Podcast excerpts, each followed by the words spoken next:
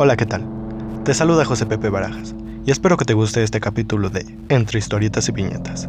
Síguenos y recuerda, quien no conoce su historia está condenado a repetirla.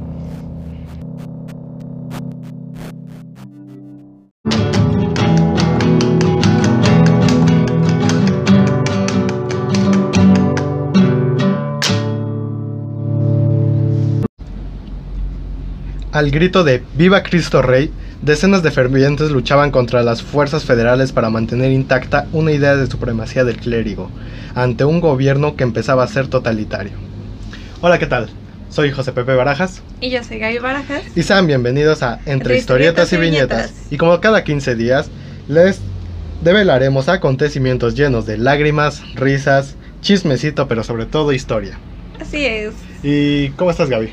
Bien, ¿y tú? Este, pues bien, ¿no? Después de algunas inconvenientes, ¿no? Este, pues ya estamos aquí grabando. Qué, qué rápido se pasaron estos 15 días, sí, ¿no? la verdad sí se pasó muy rápido desde Hace- el último capítulo Hace un de tiempo estábamos Cruz grabando Azul. Cruz Azul, hace un tiempo, ¿eh? Pues sí, Hace hace 15 15 días. días. Pero mira, hoy nos trae este Papa Diosito, ¿no? Así Este, es. Como dirían por ahí. Literal, Las tías, este, pues no sé. Porque Ante- vamos a hablar de eso.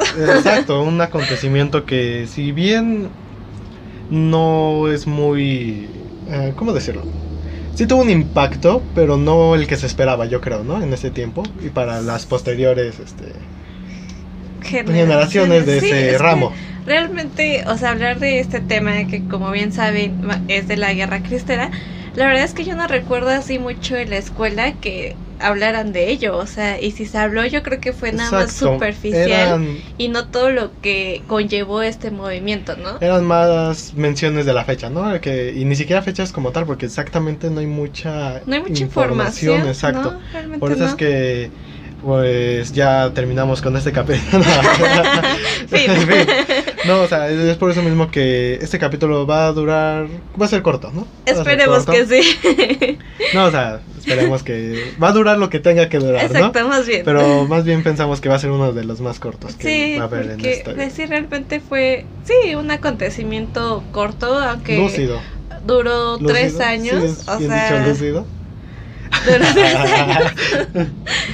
Y pues sí, si lo comparamos con los demás movimientos sociales que hubo en la historia de Sí, México, no, fue sí. realmente muy Es corto. ahora sí que es como los chems, ¿no? El chem chiquito sería la guerra cristera y el grandote los demás acontecimientos, ¿no? Sí, realmente sí. Buen ejemplo, ¿no? Sí.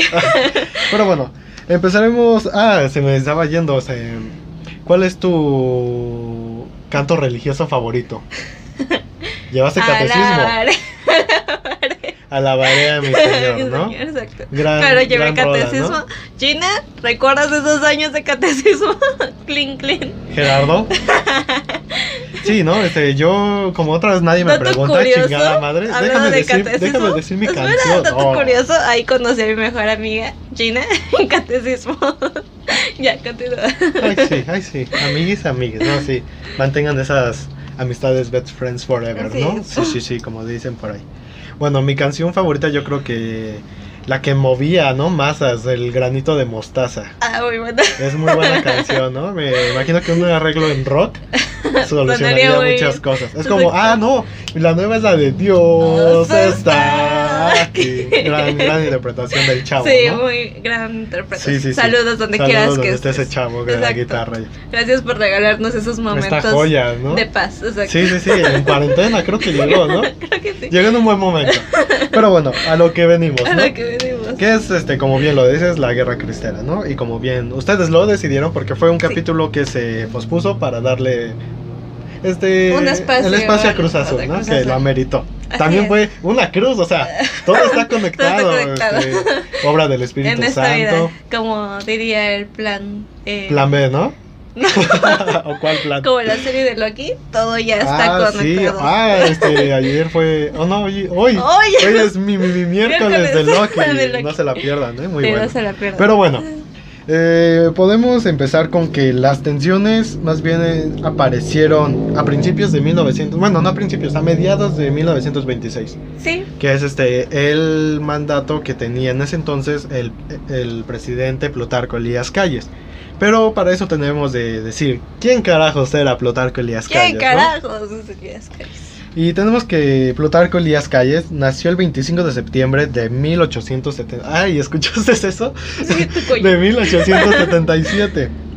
En Guaymas, Sonora, ¿no? Saludos a la gente de Sonora. Sonora. Eh, hijo del burócrata, ya sabes, ¿no? Todo, qué raro, ¿no? Qué raro. Plutarco Elías, o sea, era el junior. Junior. Y la señora Jesús Campuzano. Tiene nombre como de actriz, ¿no? Jesús Campuzano. Yo lo relacioné por Camposanto, cementerio, no sé Ah, por bueno, qué. ahí se relaciona más, ¿no? Jesús, Jesús, Jesús. ¡Oh! Todo conectado. Pero tenemos la lamentable situación que a la edad de cuatro años queda huérfano.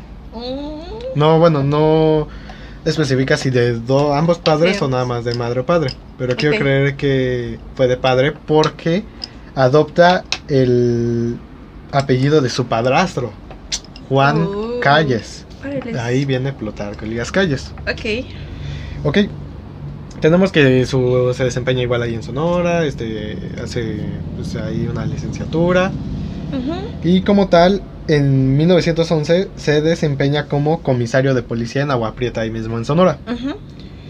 En 1912, ya, bueno, reconoces, ya desde 1911 y- ya estaba en plena La guerra la revolucionaria, ¿no? Este, por ahí, pues ya creo que empezaban a dar los primeros este, indicios de que iba ganando Madero y todo ese rollo, ¿no? Ya en 1911 Madero era presidente, Zapata le declara su inconformidad y en noviembre declara la, más bien decreta el plan de Ayala. Ok. Pero bueno, como bien decía, en 1911 es comisario de policía. En 1912 combate a Pascual Orozco, que era igual un revolucionario del norte, que en un principio fungió del lado bueno de los revolucionarios, pero después se cambió al bando de Victoriano Huerta cuando hace el derrocamiento y asesinato a Madero. Ujú. Y en 1913 se une a Álvaro Obregón, que sería pieza fundamental para lo que vendría a ser su mandato, ¿no? Sí. con, combatiendo precisamente ahora al tirano Victoriano Huerta. Sí. En 1919 es nombrado secretario de la Industria, Comercio y Trabajo por orden de Venustiano Carranza. Para 1920, como bien les decíamos, apoya la candidatura de Obregón.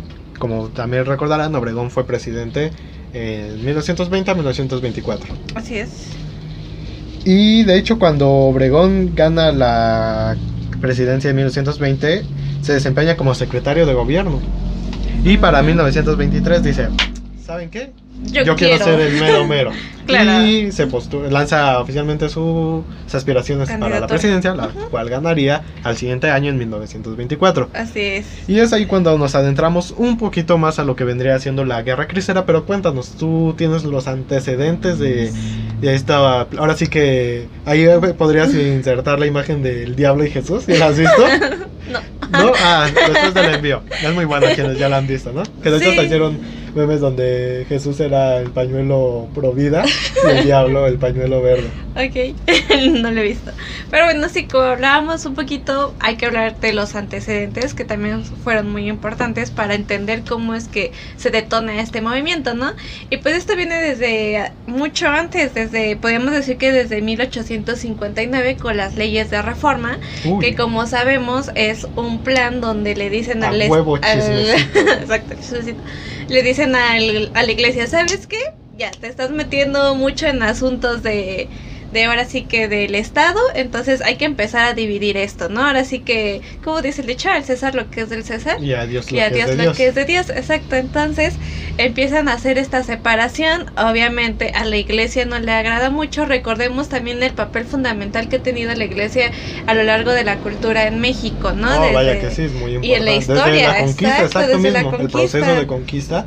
Lo Hernán hicieron a Cortés través traía de- ya un- de según empezó a, ahora sí que a cometer los hechos en nombre de la De- Virgen de... No recuerdo cuál era del devoto. Pero era, No creo que de la Virgen de Castilla, algo así. Ajá, creo que sí. Entonces, imaginas el papel fundamental que ha tenido la iglesia a lo largo de toda la historia, ¿no? Sí, sí, sí, claro. Entonces, pues en estos momentos de que se hacen las leyes de reforma y bueno, se hace la guerra de reforma también, pues ya empieza a notarse esa diferenciación entre la iglesia y el Estado, que como les decía, pues la iglesia va a quedar inconforme con eso, pero dice, me, bueno, me hiciste ahí- recordar ahí a vamos. quien ha visto Club de Cuervos cuando Chava Reyes se lanza como candidato para Nuevo Toledo. ajá, Su eslogan era: y soy Salvador Iglesias y estamos uniendo iglesias y, y Estado. Sí, es cierto. Algo así, pero ahí era al revés, ¿no? Estamos dividiendo iglesia y, Y Estado. Estado, así es. Entonces, pues ya no hay un disgusto por parte de la iglesia. Y luego, pues, ¿qué pasa? En 1910 detona la Revolución Mexicana. Y Anuma. aquí es cuando también, pues, ya se trae esa ideología de que hay que separar a la iglesia del Estado, pero de una manera más, ¿cómo decirlo? Más concisa. Más concisa, exacto. Y a pesar, no hay que olvidar que también los liberales eran católicos, ¿no? Tampoco se suponía que hay ahora así como una división Sí, sí, sí. tan tangente, ¿no? De entre los que creen y los que no creen. No, o sea, solamente creían que lo mejor para el gobierno, pues sí sería alejar un poco más a la iglesia de Bueno, estas decisiones. ahorita que lo mencionas, tanto liberales, eh, bueno, remontándonos a las épocas de Juárez y Reforma, liberales y conservadores, me parece que tenían igual como que, pues era un pueblo católico, porque recordemos que los la conservadores son quienes traen a los emperadores Maximiliano y Carlota. y Carlota. y eran católicos, o sea, era, un imperio católico, abiertamente creo. Sí, ¿no? Más bien sí, Sí, era abiertamente, sí, era porque abiertamente para ser un imperio tenías que tener, el, ahora sí que la Bueno, de aprobación las- de, de la, la papa, de la papa, ¿eh? de, la, de la papa suprema, De la rey. el papa y... Y- bueno, es que como tal ahí ya era reconocimiento de Francia, pero eso era por intereses. Sí, claro.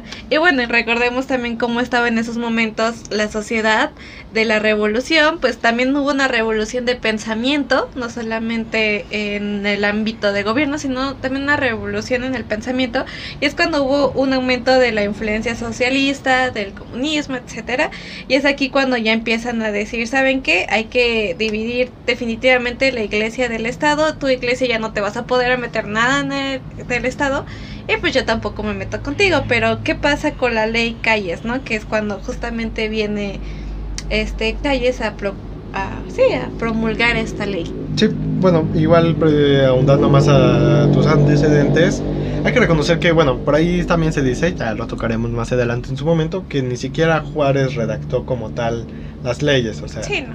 Él se autoproclamó como que, ah, sí, yo hice todo este pedo, quién sabe quién se parece, ¿verdad?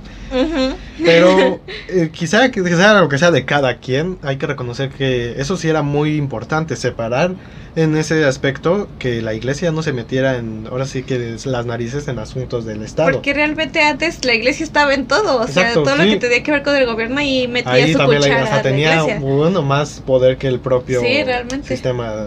Pues sí, por aquí- Del a Estado. partir de que fue una república el país. Ajá, sí. Sí, que fue cuando se hace la, bien, dices, las leyes de reforma y de hecho, pues sí, era quitar bienes, el registro, se crea lo del registro civil porque pues, sí, ¿no? Contos, hasta creo que todavía en pueblitos para este conocer ese nombres y habitantes, como que todavía esos datos los tienen ciertas iglesias, ¿no? Bueno, sí, con lo del la, la fe de bautismo, Fe de y todo bautismo, ese ajá. aspecto.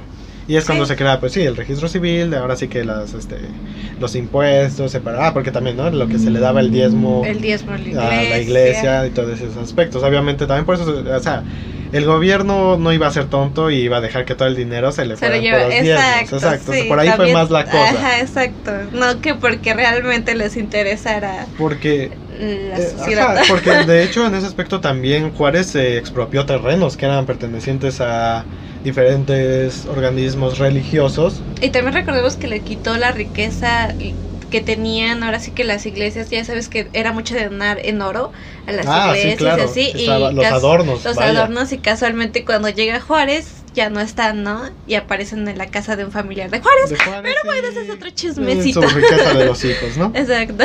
Pero bueno, regresando ahora sí al año 1926, empieza ese pique entre pues los acá los padrecitos y el Calles, ¿no? Que ya estaba así como de, pues, güey, entiendan el pedo, ¿no? Ah, porque desde convención, la convención de Aguascalientes y todo ese rollo, cuando se creó en 1917 la Constitución, sí, este, que vean Ajá. que estamos También regidos bajo la constitución de 1857, que era Ajá. donde ya se empezaba a quitar los derechos a la iglesia. No tanto, pero todavía tenía cierto poder. Sí. Y ya desde ahí eh, los, con- ahora sí que los religiosos conservadores estaban de no, que regrésenos la constitución del 57 y todo ese, eh, ro- todo ese rollo, ¿no? De demandas. Y es cuando empiezan los piques.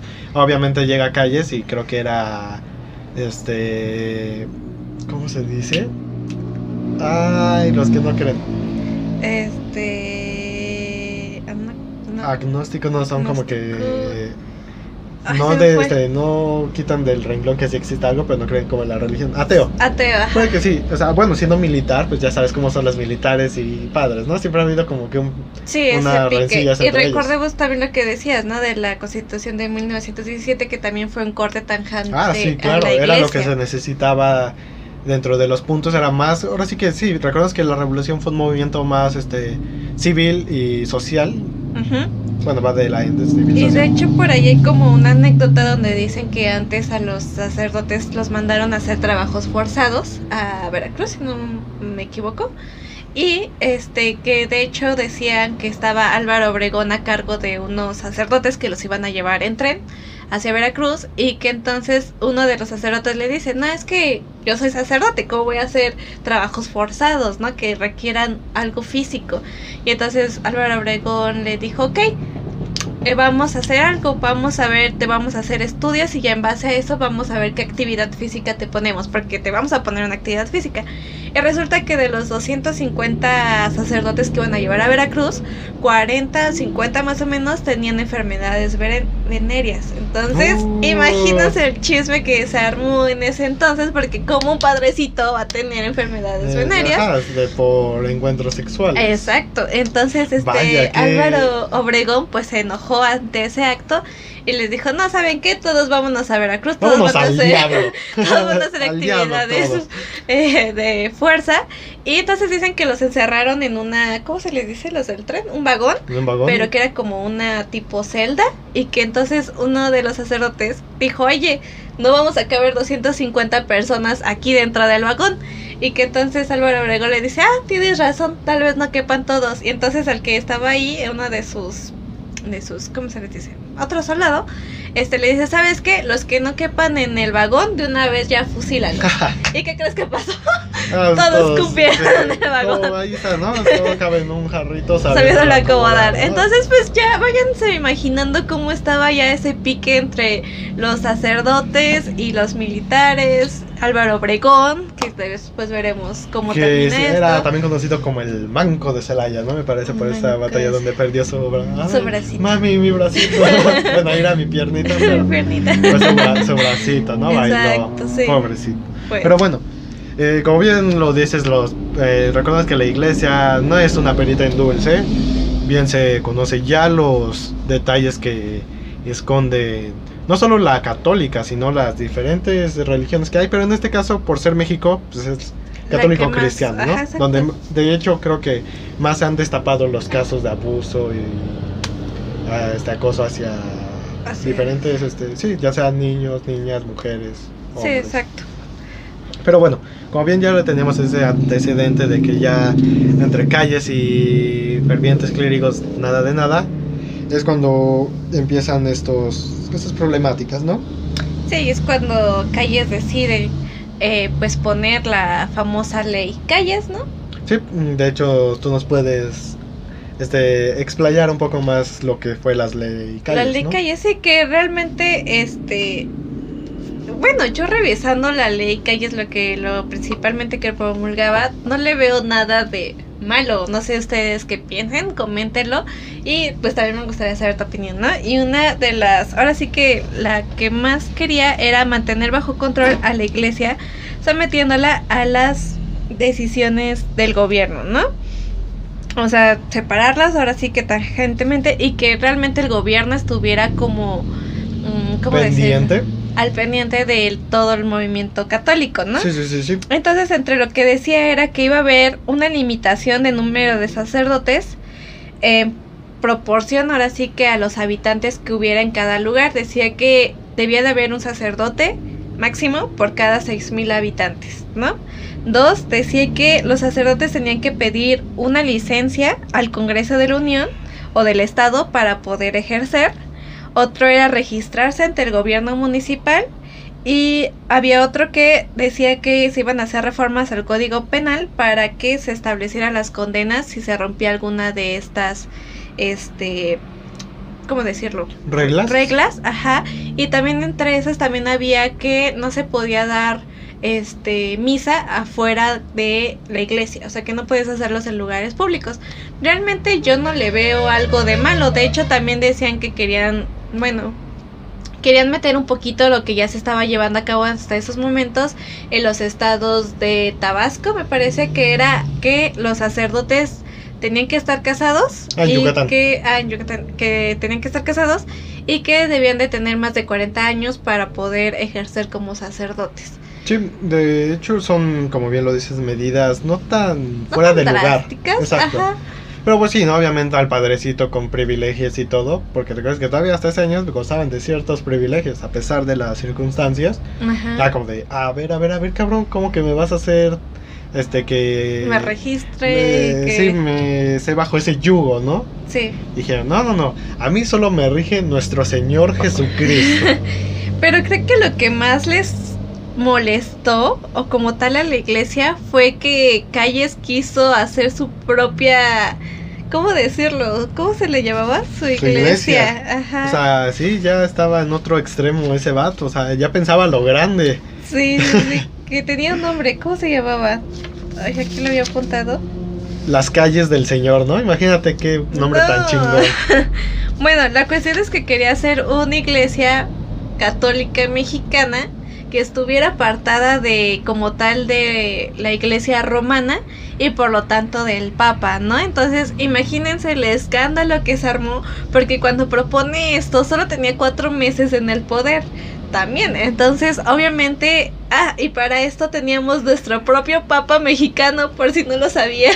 ¿Ah, ¿En serio? Sí, es el Papa Eduardo I, el Papa mexicano, que de hecho hasta le dio su iglesia, que de hecho solo duró un puesto en el puesto del Papa, porque llegaron muchas mujeres que obviamente eran devotas católicas y lo querían linchar.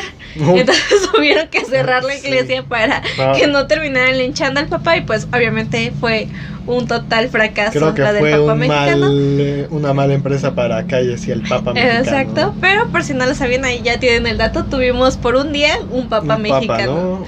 Un Exacto. papa que le gustaba la papa el papa Eduardo I. y era papá, ¿no? Yo creo. Quién sabe, pero ahí está Pero bueno, para la anécdota. Como bien lo decimos, pues ya Calles empezaba a tener una actitud muy em, autoritaria en ese aspecto, porque quería que se empezara a, hacer lo que su palabra decía, ¿no? Y es ahí cuando una de sus primeras acciones fue expulsar a numerosos ministros religiosos.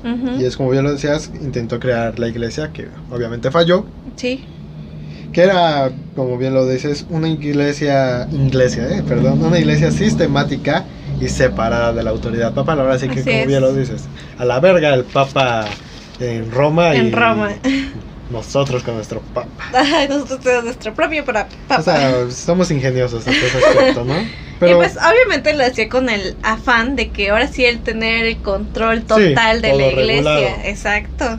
pero pues Obviamente ni a los feligreses, mucho menos a la iglesia le gustó esto, y mucho menos al propio Papa, ¿no? Que en ese entonces estaba el Papa Pío. Papa Pío. Papa Pío, sí me sonó muy extraño. Y entonces a él tampoco le agrada esto, y es cuando el 24 de julio es Ah. cuando el Papa apoya a los obispos y les dice, ¿sabe qué? Si quieren este protestar, háganlo, ¿no? Sí, Porque pues esto no de, puede estar pasando. Miren, hijos, la neta, ya estoy hasta la madre de su. Hasta la madre, ¿no? De su desmadre. Tiene la bendición de Dios. Ahora sí que, de- con cuidado, mijito, vete a, la- a hacer tu. defiende, defiende mi- mi, mi puesto mi- como mi cruz. Exacto. Y básicamente, literal, cargaron una cruz, ¿no? En todo su. Porque Sí, pues, sí, ¿no? entonces, Movieron- de hecho, escondieron. Pues ahora sí que. Pues las cruces, eh, santos, todo tipo de objetos que ocupaban para misas cuando recién llegaremos a ese punto, ¿no?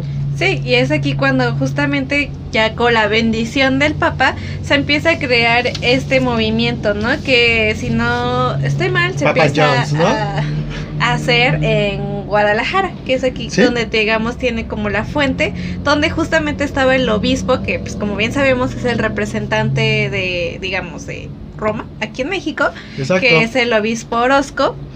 Y también aparece otro personaje que es Anacleto González, que no sé si tenías por ahí el dato, que es el fundador de la Unión Popular. Sí, bueno, aquí como datos curiosos, el entonces gobernador, que fue el que hizo la... Ay, disculpen, se, des- se despegó esa cosita. Tú sigue hablando. Ah, sí.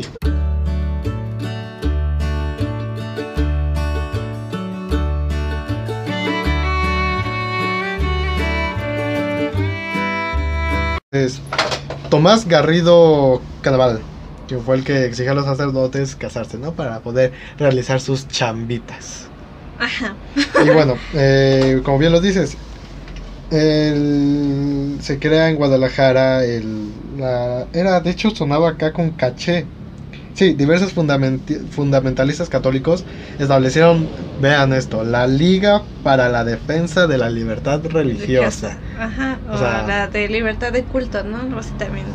Sí, Había visto que se lo llamaban. que fue su Liga de la Justicia, básicamente. Sí, ¿no? básicamente. Y entonces es cuando aquí empiezan a el famoso boicot, donde eh, la Unión Popular llamó a, ahora sí que era un movimiento civil completamente eh, comandado por Anacleto González, que de hecho era un abogado y que también era muy ferviente de la Iglesia Católica.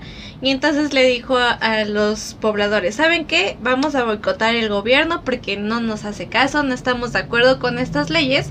Y entonces por favor no compren, no vayan al cine, nada, ¿no? Para que la ¿Ya había economía del... Sí, la economía Ah, del bueno, sí, país antes como tal.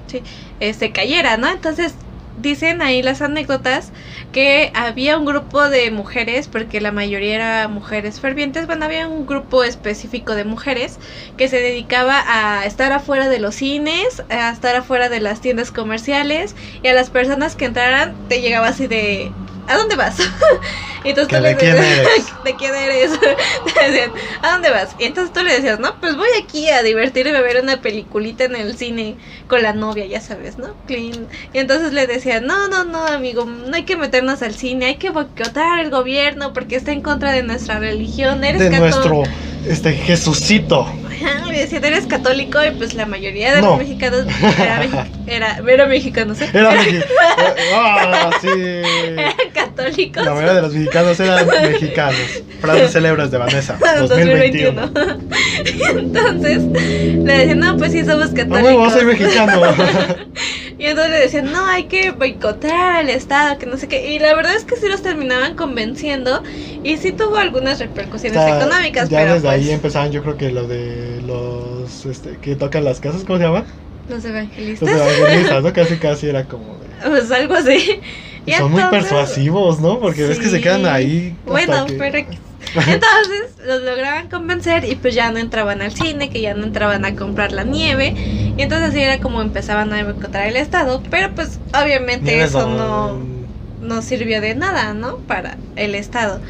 Y entonces es aquí cuando empiezan a levantarse en, ar- en armas. En armas. Y de hecho decía que este el arzobispo Orozco le pidió a Anacleto que pues no, que no se alzaran en armas, que pues trataran de llevarlo como pues lo más pacíficamente que se pudiera y pues Anacleto llamó a toda su gente y le dijo, ¿saben qué? Pues ahora sí que la Unión Popular no quería unirse en armas, pero pues ahora sí La que Liga de la Justicia, por favor. es algo a lo que nos ha llevado las circunstancias, así que les pido que rieguen sangre. Y es Uh. así cuando comienza ahora sí el movimiento armado. Sí, como de hecho les tengo un dato curioso, porque bien le decíamos, ustedes pensarán, no, pues la batalla fue en nombre de Dios, sin ningún inconveniente más que buscar una causa justa. Y precisamente leyendo un artículo de la jornada, voy a citar lo siguiente. Eh, entre las múltiples Entre los múltiples crímenes perpetrados por cristeros destaca el asalto al tren de la Oh, barca en sí, Jalisco del hablar. 19 de abril de 1927. A partir de una acuciosa investigación hemerográfica, la historiadora Laura Campos documenta que, citando de nueva cuenta, las fuerzas rebeldes al mando de los sacerdotes José Reyes Vega. Jesús Angulo y Aristeo Pedrosa, secundados por Miguel Gómez Loza y el 14. Ah, de El hecho tú 14. tienes información del 14. ¿no? Ujú. Bueno, es el mismo, perdón, Miguel Cato- Gómez Lo- Loza y el 14 ¿o son Y el diferentes. 14.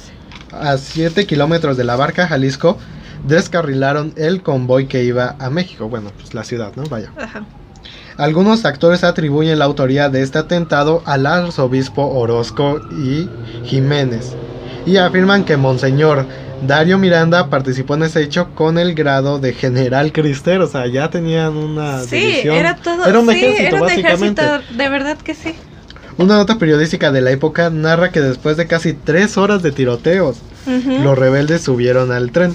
Sí. Sin escuchar a las mujeres que pedían piedad, bajaron del tren los pasajeros que pudieron hacerlo, pero se quedaron los niños y heridos.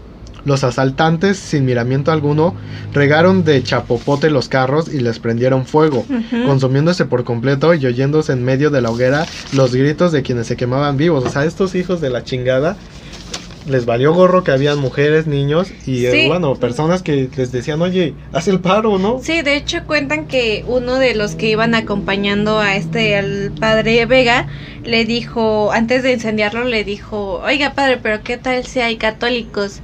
Y citando, bueno, no directamente, pero dijo algo Palabras así, más, ah, palabras menos. más, palabras menos, dijo, Dios sabrá identificar a los Oh, suyos.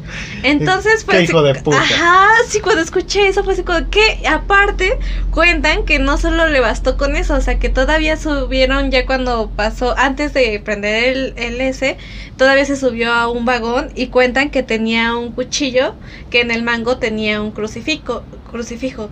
Entonces, de hecho dicen que por ahí en la red se puede encontrar la foto del cuchillo que utilizó, donde todavía se subía y acuchillaba a los que quedaban vivos, para que ahora sí no quedara ni uno. O sea, todavía no le bastó que los acribillaran, él subía y los terminaba de asesinar, porque era Sí, asesinatos. Sí, o sea, cometieron un, un este, Tiene un nombre. Ay. eh, que es, termina con pues Sirio. una pero- masacre, vaya. Ajá, sí, pero. Ajá. Y entonces, o sea, dicen que ese cuchillo anda por ahí, buscaré la imagen y se la subiré. Que si no, lamentablemente en esos sucesos, más de fanáticos religiosos, es que todo lo hacen en nombre de Dios. ¿Cuántos Sí. crímenes no se han cometido? De hecho, este, bien recordemos la edad, este, ahí en Europa fue las cruzadas. Que Sí. cuántos asesinatos y básicamente eh, anexar territorio en nombre de Dios. Ajá, y de hecho también hay que comentarlo porque muchas veces en, se creía que las iglesias en esa época fueron cerradas por el gobierno, pero no, o sea, fue la misma iglesia que decían, ¿saben qué? Vamos a cerrar la iglesia porque el gobierno no nos deja hacer nuestro trabajo y entonces eso le decían a los feligreses para que les dijeran, no, ¿saben qué? Hay que alzarnos en armas porque el gobierno no nos deja dar misa. Pero realmente los que no querían dar misa eran, eran la iglesia porque estaba inconforme con estos lineamientos, pero a la población se les manejaba otra cosa, ¿no? Y justamente es cuando aquí nacen los famosos cristeros, Sí. por los que se llama así, ¿no? La Sí, que de hecho, bueno, estaba bien como yo les decía, fue del 19 de abril, nos este vamos un poquito antes, que es cuando ya empieza el año 1927 Ujú. y fueron todos estos actos que sucedió a lo largo de ese año entrante, que fueron los que hicieron que la liga ya entre en una rebelión armada, que fue uno de sus consignias más conocidas fue Viva Cristo Viva Rey, Cristo como bien lo Rey. decíamos al fin principio, y en base a eso matamos, destruimos y hacemos lo que queremos básicamente. Ah, porque o sea, afuera están empeñados de una de sus demandas era eso, que bien, como les decía, uno de los personajes más importantes de este movimiento fue el general Enrique Gorostieta, el cual pretendía que se derogara la constitución de 1917 y entrara en vigor la de nueva cuenta la constitución del 57. Ah, pero sobre todo era excluyendo las leyes de reforma, ¿eh? O sea, ni se les ocurría meternos eso porque lo íbamos a rechazar. O sea, todavía muy cínicos pedían sus demandas y que, o sea, básicamente regresennos todo el poder que teníamos y todos Ajá, felices y, todos contentos. felices y contentos. Exacto, y justamente fue cuando les decíamos que entraban eh, los famosos cristeros, que justamente dicen que así se le, que eran un grupo de campesinos. Hay que también dejar claro que dentro del movimiento hubo como varias divisiones de personas en el movimiento, ¿no? Estaba obviamente hasta arriba los obispos, que también estaban obispos y sacerdotes. Eh, después seguía, Las digamos, avispas. la, la gente católica, que era de un nivel, digamos, socioeconómico alto. Oh, ah, Y estaba hasta el final los campesinos, Sí, que los adivinen quién fueron los que pelearon en toda esta batalla, ¿no? sí, Pues claro. ellos, los campesinos. Obviamente esta lucha se agarró de los fervientes para que fuera su su carne de cañón básicamente Sí, porque o sea, como tal los clérigos no participaban Sí, activamente no. en los encuentros bélicos. No, ellos solo juntaban a la gente y los incitaban a luchar, ¿no?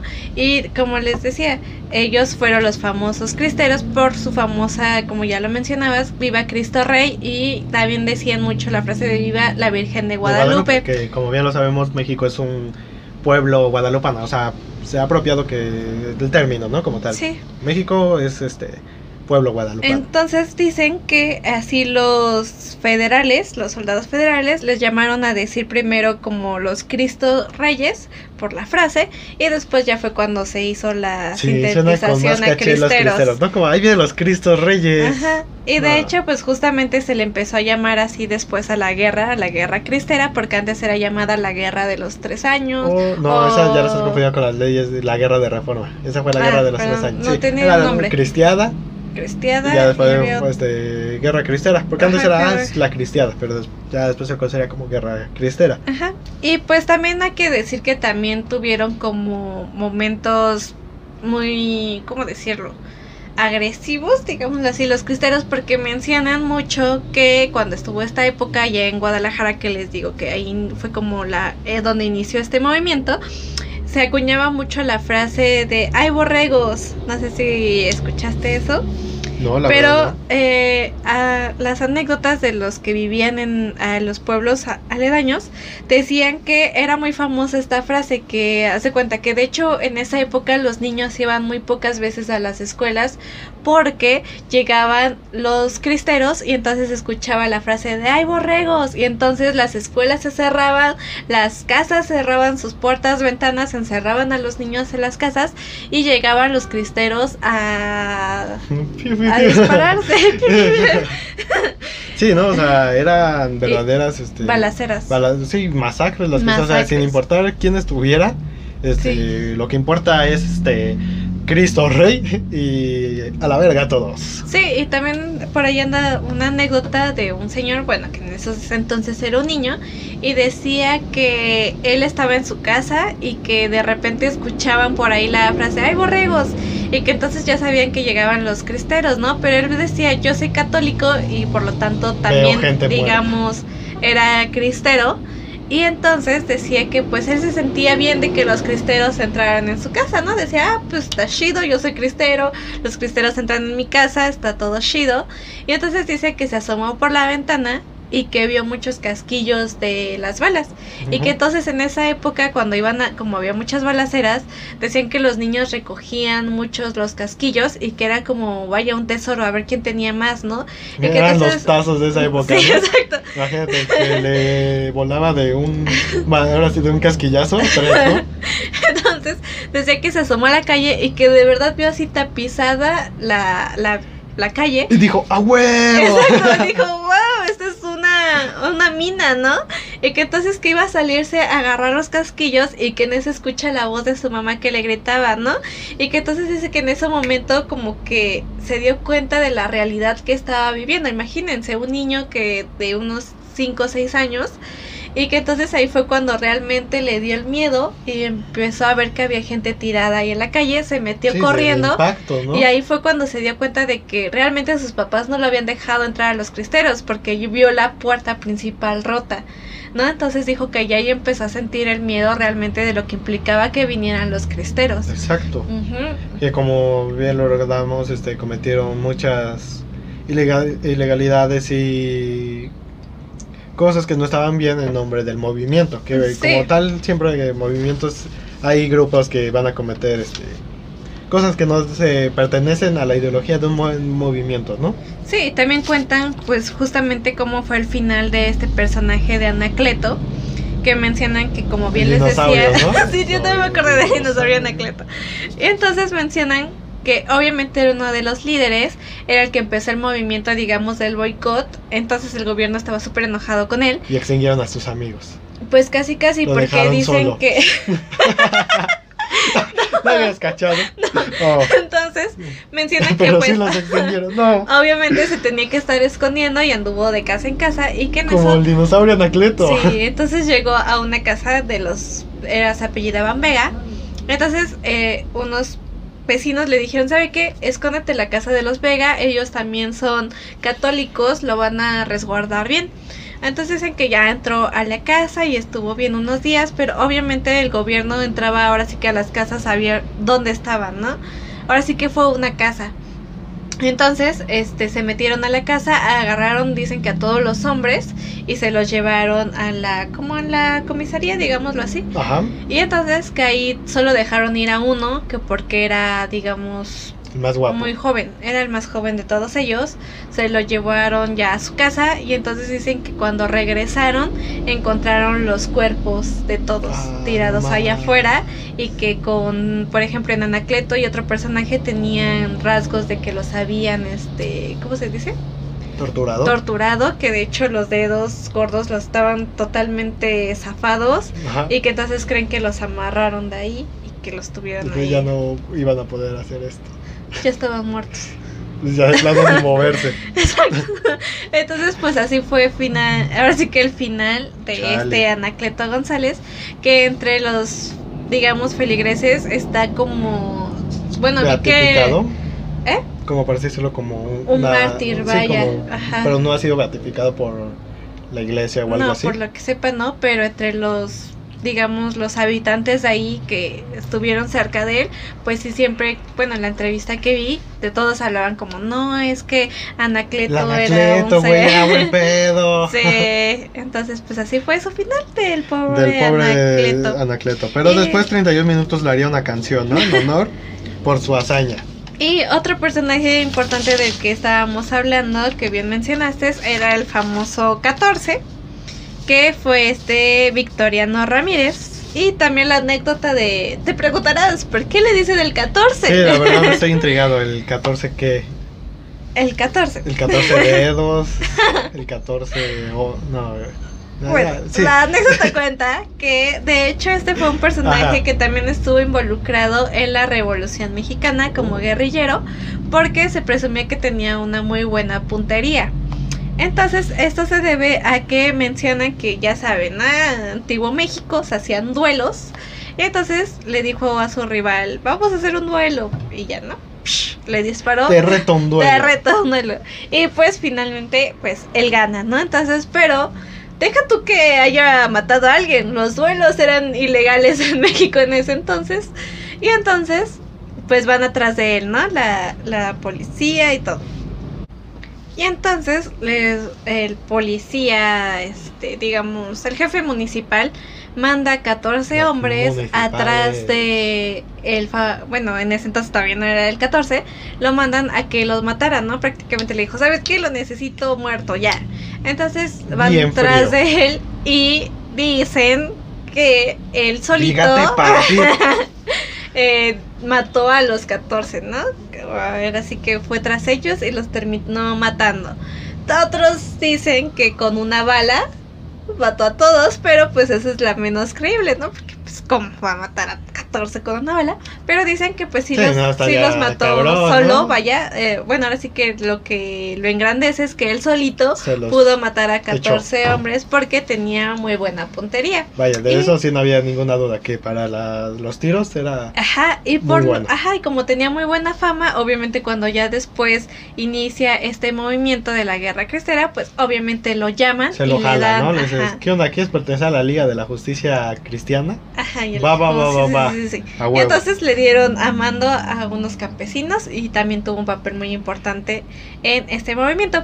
Y también quería decirles de otro dato curioso de los que estábamos hablando. No sé si habías escuchado el término de las bombas pías. ¿Tiene algo que ver con el Papa Pío? Así es, Papa puta copollo. sí. Entonces, Papa pollo. estas bombas eran muy famosas porque estaban bendecidas por la iglesia Ah, y mira, por nada lo más. tanto, cuando caían y mataban a miles de personas, a quien las tiraban, Sonaba música religiosa. no, a quien las tiraba, ya los les quitaba el pecado mortal de haber matado a gente. Rayo catolizador. Así es. Y entonces con esas bombas, si tú las tirabas, no cometías pecado. Mm, Vaya, la iglesia. Para que vieran cómo se manejaba todo iglesia. esto. Exacto. Y cómo manipulaban a la gente. Sí, o porque sea, pues la gente muy- obviamente tenía culpa de matar y la iglesia le decía, no, no, no. No te no". preocupes, mira, estos vatos si son católicos van al cielo. Sí, no les va a pasar Y nada. si no, se van al infierno, que es donde merece. Exacto. Y por eso te doy tu bombita bendecida. Para que no te pase nada. Agüita de U, ¿no?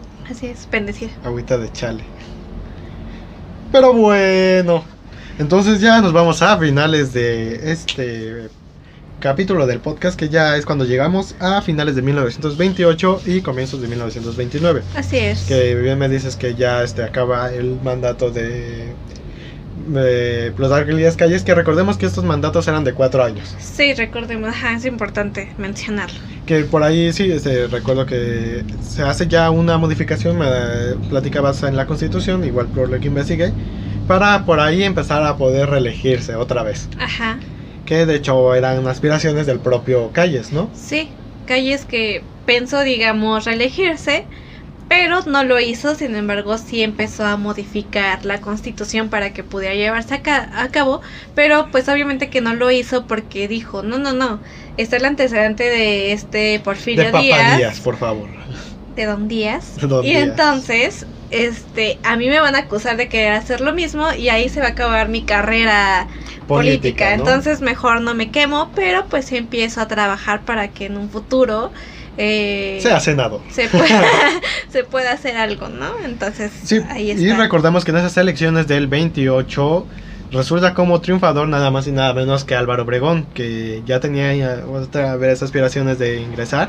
Y por ahí hubo una serie de artimañas, de hecho se eliminaron candidatos y así, este, pues, no recuerdo si fueron eliminados los otros candidatos o amenazados. La cuestión es que finalmente ganó Álvaro Obregón. Álvaro Obregón. Y como dato curioso, obviamente después hablaremos más acerca de Álvaro Obregón, pero el 17 de julio del presente año, del 28, Obregón estaba celebrando su triunfo, ¿no?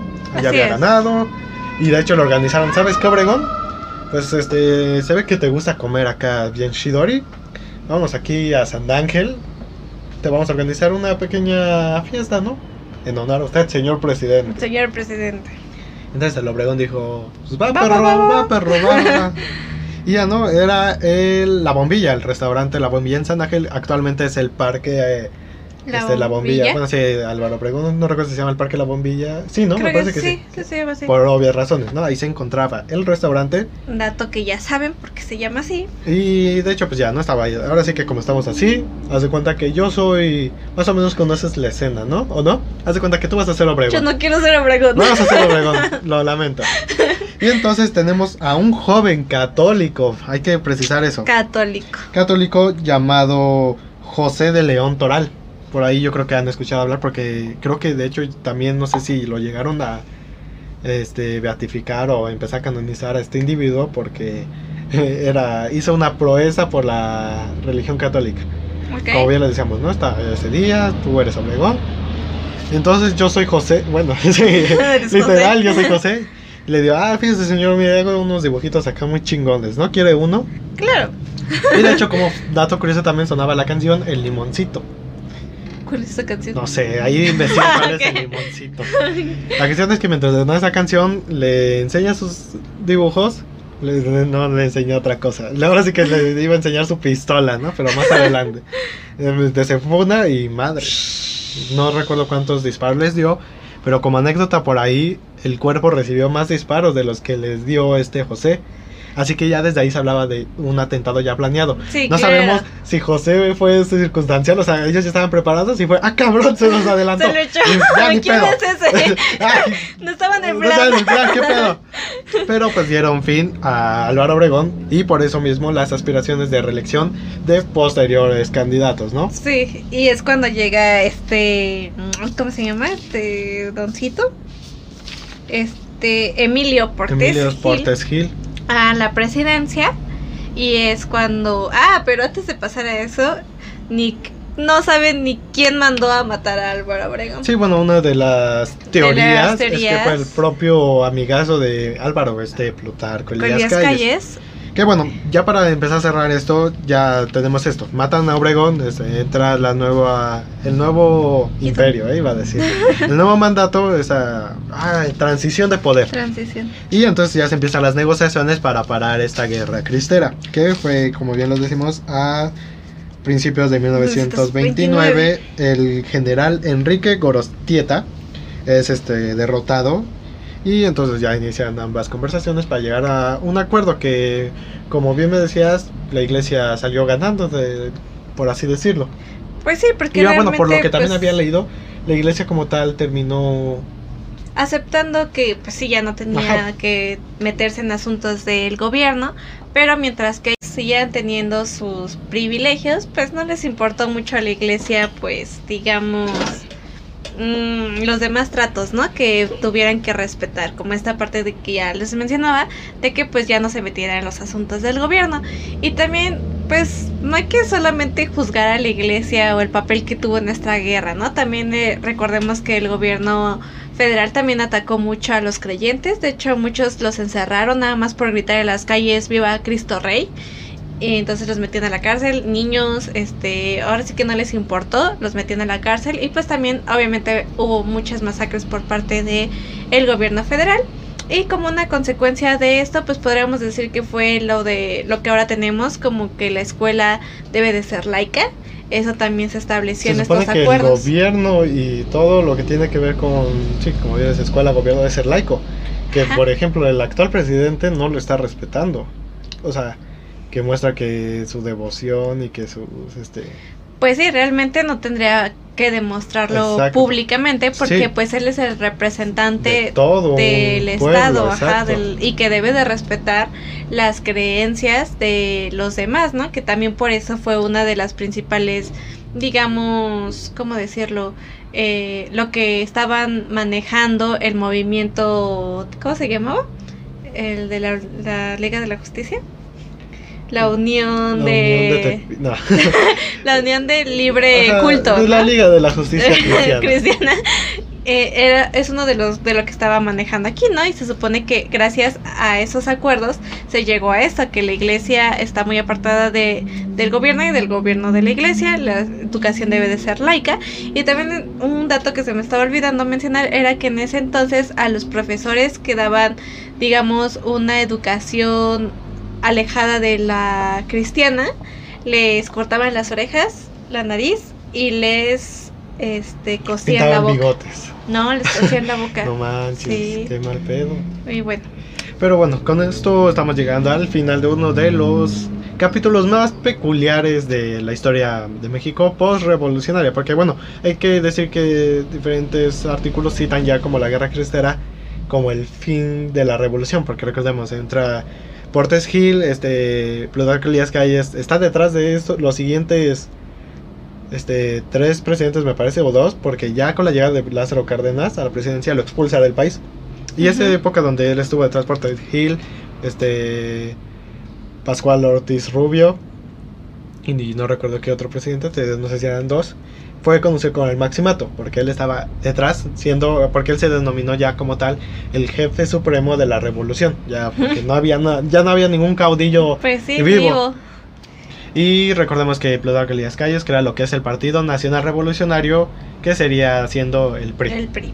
Ajá. Y bueno, son estos tipos de peculiaridades lo que dieron a esta guerra cristera. Y bueno, como bien, ahora sí que ya dejando un poquito más el lado histórico, bien lo decimos, ¿no? Lo decías tú también, que el lado de la iglesia se ha desvirtuado un poco. Actualmente, y son datos que he escuchado igual en radio, ya la iglesia ha perdido muchos creyentes. fervientes creyentes, vaya, porque ya hemos visto cuántos escándalos ha habido por parte de la iglesia católica, ¿no? Para ser más precisos. Que y a cuántos se remonta, ¿no? Ya lo habíamos desde 1915, que, bueno, este hecho que les mencionábamos hoy, de que Álvaro Obregón detectó en 50 de los 200 sacerdotes que tenían ya enfermedades venéreas, ¿no? O sea, y bueno, ya desde antes que existía la misma iglesia, ¿no? Bueno, ya después de que se empieza a enseñar la palabra de Cristo y todo ese tipo de que se empiezan a hacer las iglesias y ya como tal se consolida el, la iglesia católica, pues ya empezaban en los casos, pues sí, ¿no? De los eh, jóvenes este, sacerdotes que ya están en los salesianos y conventos y todo, ¿no? Que hasta mismos padres con madres empezaban a tener encuentros y eso es un secreto a voces, ¿no? Creo que hasta la actualidad puede haber casos, quién sabe. Sí, Pero, y, lo más grave, peor es los niños, que se ha demostrado, de hecho, la, el caso más común que para vergüenza de nosotros como mexicanos fue el padre José Maciel, que era, me parece, mexicano, bueno, creo la... No recuerdo cuál era su orden, de jesuitas, algo así. Sí, no recuerdo. Pero ves que se demostró que era un pederasta, la máxima potencia. Sí. Por ahí, de hecho, hay películas que, por si gustan, hay una película, me parece, sobre la guerra cristera. Mm, no les tengo el dato precisamente del año y los actores que figuraron en ella, pero pues esa ahí se las dejamos por si la quieren ver. O sea, de que sí hay una película hecha sobre la guerra cristera. Y por ahí era Orden Perfecta o Perfecta Orden, algo así, ¿no? Que trataba sobre lo que hacía el padre José Maciel, ¿no? Bueno, uno de esos casos o haciendo alusión a lo que se hacía en esa orden. Son los, sí, esas películas que les dejamos. Ok, sí, y pues justamente reflexionar un poquito sobre el por qué llegar hasta esas instancias, ¿no? Porque porque también tuvo, como bien lo decíamos, tiene la culpa tanto en este caso Elías Calles como la iglesia, ¿no? Porque pues en su momento también Elías Calles pudo haber negociado desde un principio estos términos y no tener que haber llegado a estos extremos, ¿no? Y también esta parte de la iglesia de cómo empezó a manipular a los creyentes para que ellos lucharan para, para ellos, básicamente. Y era lo que hemos visto a lo largo de la historia, ¿no? La iglesia nunca va a perder, nunca va a apostar digamos nada y va a poder este ganar mucho, ¿no?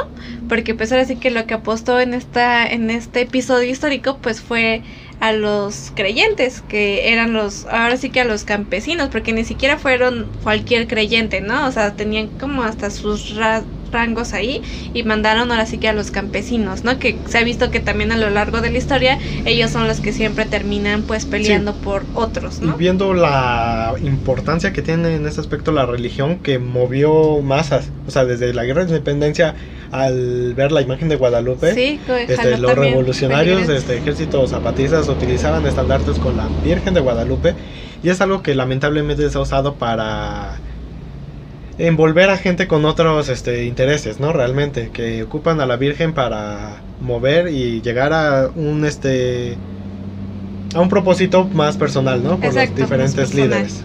Y es algo que ha pasado a lo largo de la historia, ¿no? Que es de lo que debemos aprender y hacer conciencia, ¿no? Y que, o sea, no está mal creer en algo o tener fe en algo, ¿no? Exacto. Lo malo es que las personas aprovechen de eso y ocupen tu fe, tu creencia para, como bien lo decías, para algo que es más por un fin propio, ¿no? Y bueno, con esto llegamos al final de este capítulo y dejándolos con esa enseñanza, ¿no? Que como bien haciendo hincapié, como siempre es algo que se repite. Este, hay que conocer la historia porque si no podemos repetirla. Y es lo que pasó, o sea, por no tener cuidado en lo que a partir de las leyes, las leyes de reforma pudo haberse este profundizado y enfatizar más este ahora sí que hacerlo más concreto las leyes y términos se puede haber evitado este desenlace que acabó con muchas muertes. Sí hay que decirlo hubo no se sabe el número exacto pero se oscila que fueron entre dos 250 mil a un millón de muertes. son un chingo. Sí. Y es algo que hay que aprender para que se evite. Afortunadamente ya es más el libre albedrío que tenemos todos para eh, definir si queremos que tener, creer en algo o no, y es respetable. Y es más esa liberación esa de pensamiento Sí, que afortunadamente ya tenemos en esos tiempos y son para reflexionar y analizar los tiempos en los que tenemos más ventajas para poder hacer pensamientos más críticos, ¿no? así es. Y por mi parte es todo, yo soy José Pepe Barajas Yo soy Gaby Barajas. y recuerden, quien no conoce su historia está condenado a repetirla. Gracias, nos vemos. Hasta Recuerden luego. suscribirse. Y denle like si les gusta.